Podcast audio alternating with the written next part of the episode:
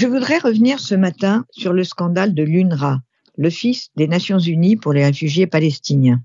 Sa mise en place il y a trois quarts de siècle a fait suite à la guerre israélo-arabe déclenchée, vous le savez, par les pays arabes dès la création d'Israël par les Nations Unies. Cette guerre, gagnée par Israël, avait entraîné des déplacements de population et il fallait leur prodiguer des programmes d'assistance humanitaire. Or, en fait d'humanitaire, l'office dont les personnels sont surtout palestiniens, d'une part a été infiltré et d'autre part a vraisemblablement contribué à travers ses programmes scolaires à la violence contre Israël. Le mythe que l'on essaie de nous vendre serait que les interrogations qui pèsent sur l'activité de cet office n'existeraient que chez les Israéliens. Eh bien, c'est totalement faux. Quand on engloutit chaque année dans cette humanitaire-là environ un milliard de dollars, c'est bien le moins qu'on se pose des questions. Et si la majorité des États de l'Union européenne s'est précipitée pour suspendre, après les États-Unis, leur paiement à l'Office, cela veut dire que l'affaire est grave. En outre, à l'heure où Donald Trump, et cette fois-ci, à mon avis avec raison, appelle l'Europe à assurer sa défense vis-à-vis de Moscou, les Européens ont tout motif pour réagir. Ils ne peuvent qu'ignorer que des personnels de l'UNRWA ont agi avec les terroristes du 7 octobre.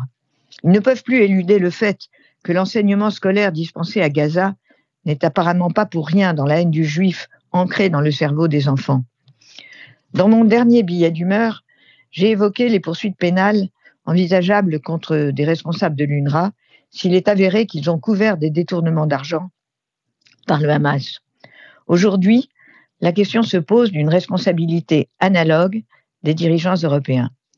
Certains font mine de découvrir avec horreur les activités interlopes de certains personnels de l'Office, mais il est bien tard.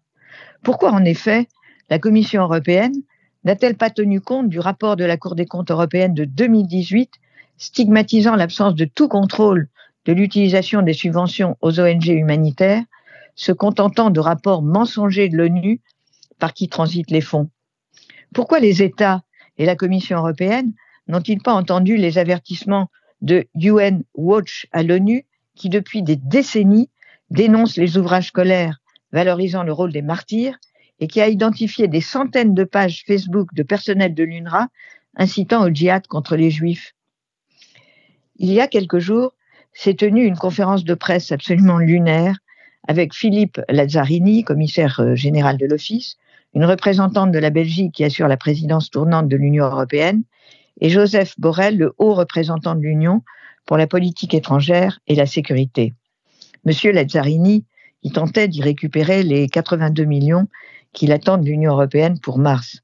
Mais aucun de ces trois personnages n'a mis en question les activités de l'UNRWA.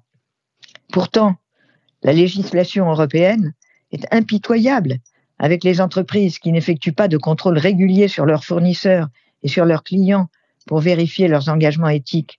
Pourtant, la Commission européenne est elle aussi impitoyable avec les instituts de recherche qu'elle soumet régulièrement à des audits dantesques pour contrôler l'utilisation des subventions qu'elle leur octroie.